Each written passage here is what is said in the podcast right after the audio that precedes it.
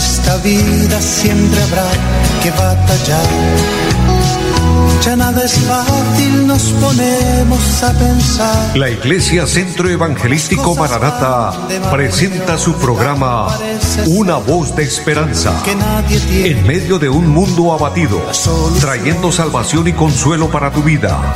Con la dirección del pastor Hernando Fonseca.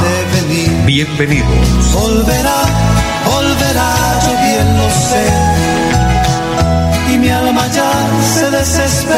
Hola a todos, muy buenas tardes. Qué gusto saludarles, desearles la bendición de Dios, que la gracia y la bendición del Señor sea con cada uno de ustedes en esta hora. Deseo que estén bien, que estén bendecidos, amables oyentes, y que la gracia del Señor eh, traiga paz, alegría, felicidad al corazón. La presencia de Dios produce gozo, produce paz, y deseo lo mejor para todos. Así que sean bienvenidos, amables oyentes, y disfrutemos de este tiempo, de este espacio radial, con este su programa Una voz de esperanza. Recuerden, amados, que este programa se transmite de lunes a viernes en este horario de las 4 de la tarde por esta su emisora radio Melodía 1080 AM, pero que también nos pueden seguir a través de las redes sociales. De hecho, eh, bendecir a todos los que nos siguen y los que a través del Facebook nos siguen y nos ayudan a compartir la programación. Dios los bendiga grandemente. Un saludo especial también a nuestro amigo Andrés Felipe, quien está en la parte técnica del programa. Y, amados, dediquemos este tiempo para pensar en Dios, reflexionar en cuanto a nuestra necesidad. Eh, me refiero al área espiritual, si, si espiritualmente estamos bien, si nuestro corazón está bien, esto nos llevará también a estar bien emocionalmente y entonces estaríamos bien en todas las áreas. Y por supuesto también la bendición de Dios, la presencia de Dios trae paz a nuestros corazones y la presencia de Dios viene cuando nosotros eh, nos disponemos, cuando abrimos nuestro corazón y imploramos al Señor que nos bendiga, que nos ayude, por ende pedirle que nos perdone. Somos humanos y fallamos, cometemos errores, cometemos faltas. Nuestro Dios es santo, la palabra de Dios lo declara en su gran santidad y por lo mismo demanda santidad, porque la santidad de Dios es parte de su naturaleza. Nosotros nos contaminamos de lo malo, nos contaminamos de malos pensamientos, de malas acciones, eh, hacemos cosas indebidas, en fin. Entonces, debemos estar en paz, debemos hacer la paz con Dios y esta se consigue con un verdadero arrepentimiento, pidiendo perdón. Así que vamos a orar en esta tarde, vamos a implorar la misericordia del Señor, vamos a pedirle perdón y vamos a suplicarle su ayuda su bendición, pero también vamos a darle gracias porque Dios es extremadamente bueno con nosotros. Él nos bendice, Él nos provee, eh, Él nos suple para toda necesidad. Hay una palabra preciosa antes de orar que quiero eh, leer y que esta nos sea de edificación. En la carta a los Hebreos, el capítulo número 10, versículo 35 en adelante dice, no perdáis pues vuestra confianza que tiene grande galardón, porque os es necesaria la paciencia, para que habiendo hecho la voluntad de Dios, obtengáis la promesa. Porque aún un poquito y el que ha de venir vendrá y no tardará, mas el justo vivirá por fe. Dejamos hasta ahí la lectura y quiero eh, resaltar tres cosas importantes que deben estar en cada hombre y mujer de Dios. Por ende, en esta tarde, deseando que esto esté en cada uno de ustedes quienes nos oyen. Lo primero que dice la palabra es, no perdáis pues vuestra confianza. Qué interesante es que tengamos confianza en Dios. La confianza es descansar en Dios, es depender de Dios, es apoyarnos en Dios. Luego dice, y no nos es necesaria la paciencia, hay que tener paciencia, ser pacientes, dijo el apóstol Santiago, ser pacientes y orar, pero también dice que hagamos la voluntad de Dios, pidámosle al Señor que podamos hacer su voluntad. Y esto nos dará como resultado los galardones, el premio de Dios, la promesa de Dios, la bendición de Dios. Vamos a orar que Dios se glorifique. Padre que está en el cielo, le damos infinitas gracias. Gracias por este día que nos regala, por esta oportunidad de invocar su nombre. Gracias por la vida y la salud. Gracias Dios por todo lo que tú permites, por todo lo que tú haces, porque dentro del concepto bíblico, una de las doctrinas maravillosas de la palabra dice a los que aman a Dios, todas las cosas les ayudan para bien. Aún los momentos de prueba, los momentos difíciles, los momentos de enfermedad, nos ayudan para bien. Por eso le damos gracias. Tal vez no entendemos en algún momento la situación, el proceso, pero agradecemos porque los designios de Dios nos llevan a beneficios grandes. Dios, ayúdanos, ayúdanos a tener confianza, ayúdanos a tener paciencia, esperar con paciencia y de esta forma hacer la voluntad de Dios. Pido, por lo tanto, en base a esta palabra, que tú bendiga a cada persona, trae paz a los corazones, internamente trata en cada uno, consuela, Eterno Señor, da fuerzas a quien se siente débil. Fortalece, Señor, levanta al caído. Por favor, Dios, imploramos que los enfermos sean sanos. Dios, envíe una palabra a todo el que está en esta hora padeciendo de algún dolor, alguna enfermedad en su cuerpo, y que sea sanado. Tu palabra dice que tú llevaste nuestras enfermedades allí en la cruz del Calvario, y que por tu llaga fuimos curados, Señor. Glorifícate bendice a todos, Dios, y en todas las áreas.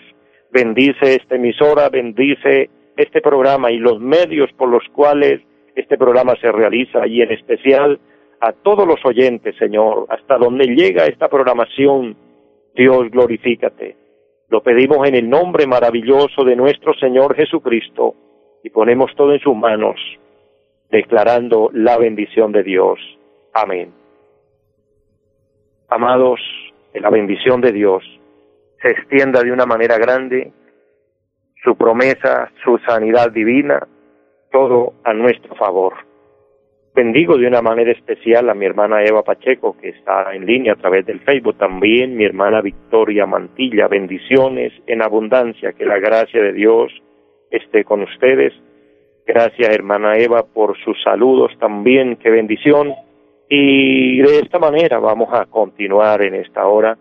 Dentro de los versículos leídos hay algo especial donde el Señor nos dice tengan paciencia, tengan confianza, hagan la voluntad de Dios, porque aún un poquito esto, eh, bueno, a nosotros nos puede parecer una prueba, o los años de vida que Dios nos regala nos pueden parecer mucho.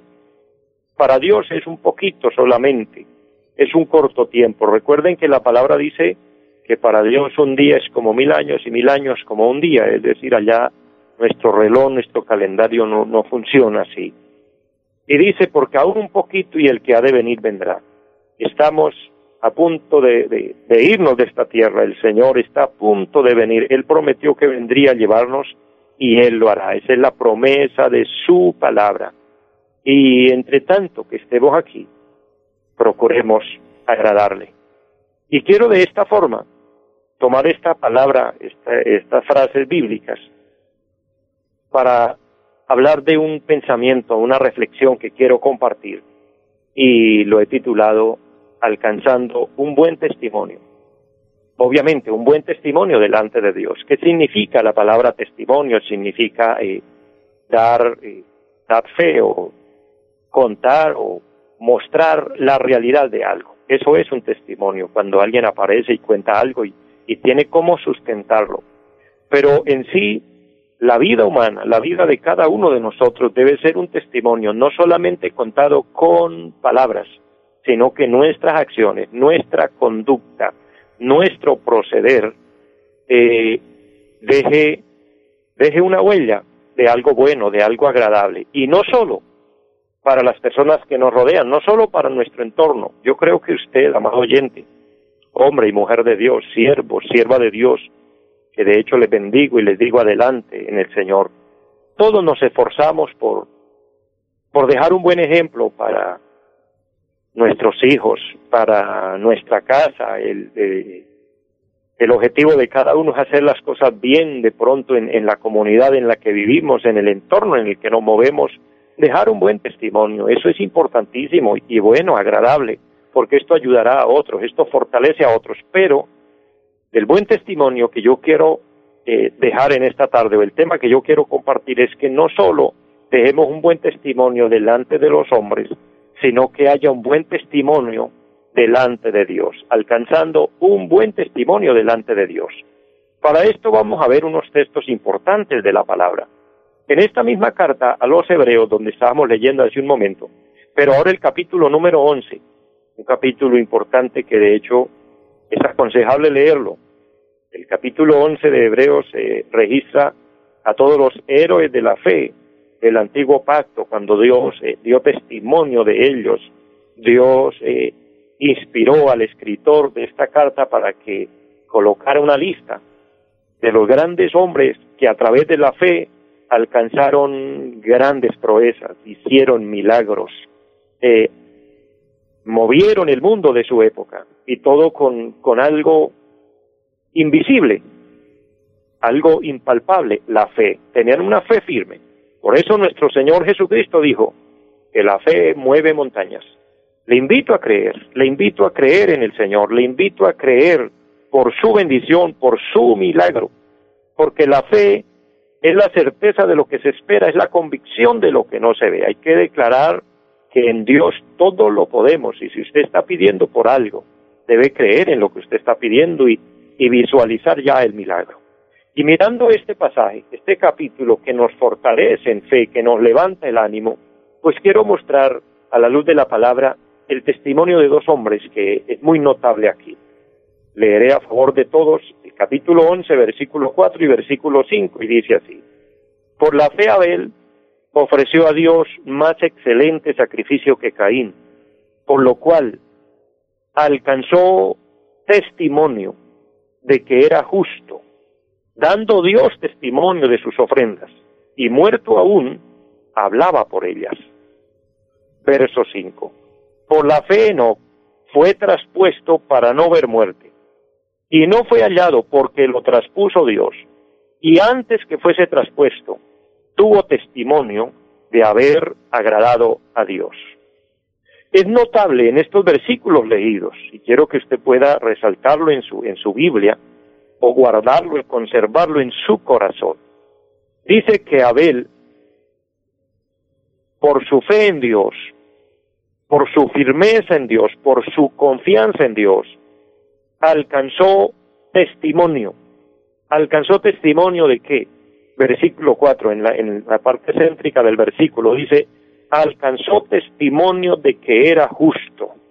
Qué bueno, qué importante que quede un registro así de una persona, de un mortal, de un ser humano, de carne y hueso como nosotros en su vida, que no fue mucha, porque los años de Abel no fueron muchos. Recuerde que Abel eh, fue asesinado por su propio hermano cuando eran jóvenes. Pero en, esa, en esos años que Dios le permitió de vida, quedó un registro, quedó un testimonio.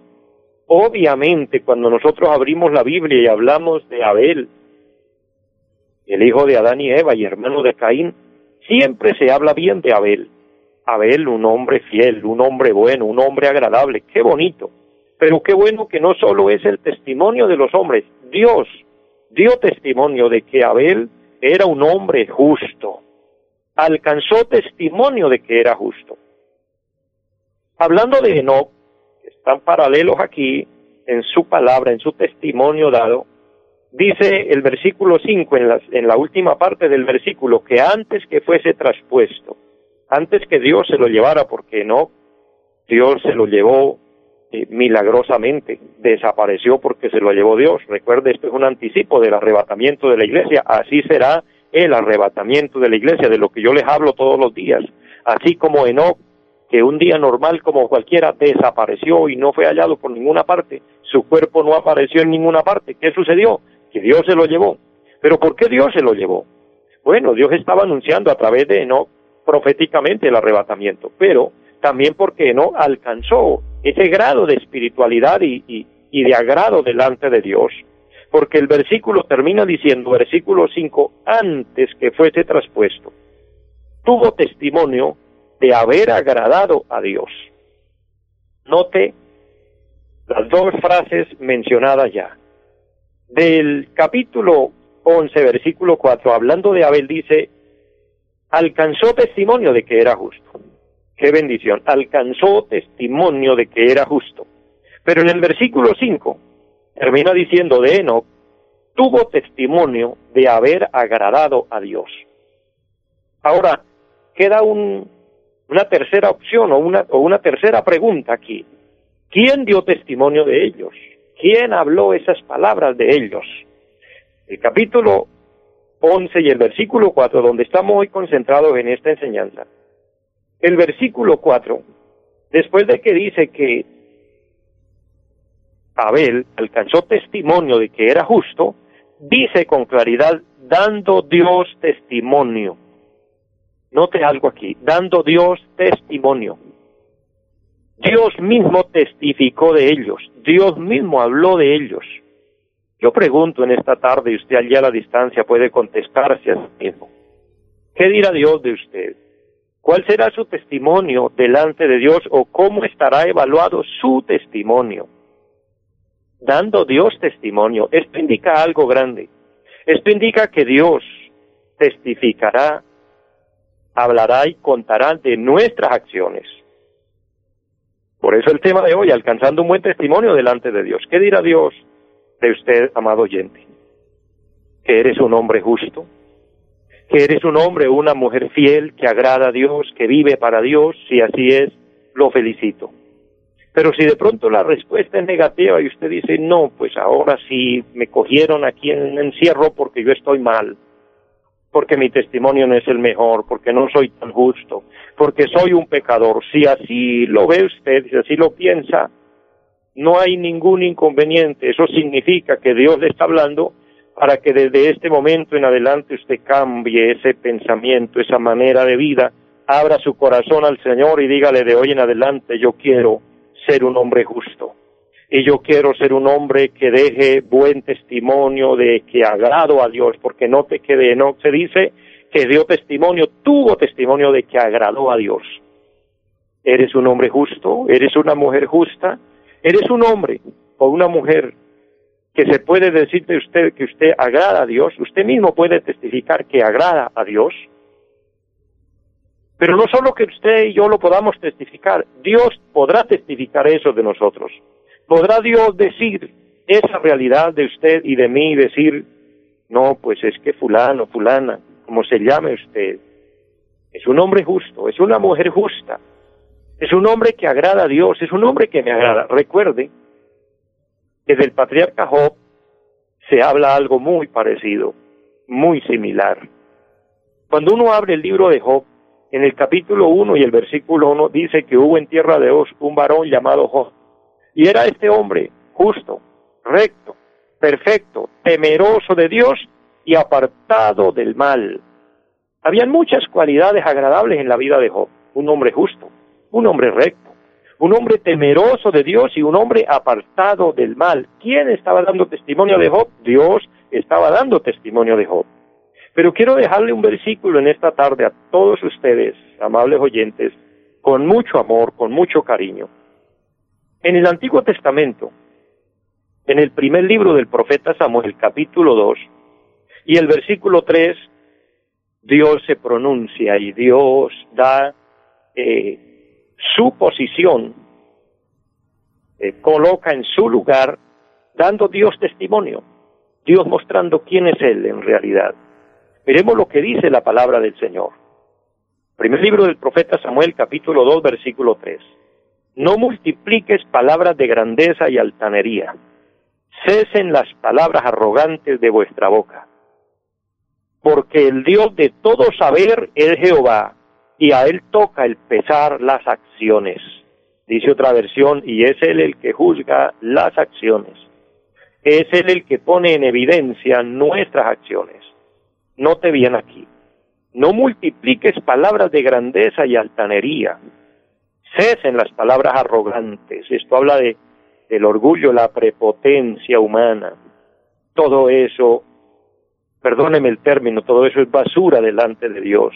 porque el Dios de todo saber es Jehová y a él toca el pesar las acciones. Amados, quizás usted ha conocido personitas así, arrogantes, altaneros, altivos, orgullosos. Quizás usted los ha visto. En el tiempo de nuestro Señor Jesucristo ya estaban. Imagínese hoy que tanto se ha desarrollado la maldad. Pero puntualizando solo un pasaje bíblico. Recuerden el capítulo 18 del Evangelio de San Lucas, que dice que dos hombres subieron al templo a orar y uno de ellos era de estos, con una multiplicación de palabras de grandeza y altanería, con palabras arrogantes, y él allí se paseaba por el templo y decía, Señor, gracias, porque yo oro, porque yo ayuno todas las semanas, dos veces por semana, porque yo doy diezmos de todo lo que gano, y señaló, y señaló a un hombrecito pecador que lo vio muy insignificante y dijo, Dios, y no soy ni siquiera como ese que está allá, como ese pecador. Mientras que ese que estaba allí humillado, que no pronunciaba palabras en alta voz, y que solo se golpeaba el pecho y decía, Señor, sé propicio a mi pecador, dijo el Señor, este regresó justificado antes que el otro, porque el que se enaltece será humillado. Terrible. ¿Por qué? Porque humanamente podemos ver y vivir en medio de personas, y hablo del pueblo cristiano, hablo del pueblo de Dios, de entre comillas llamados grandes siervos de Dios,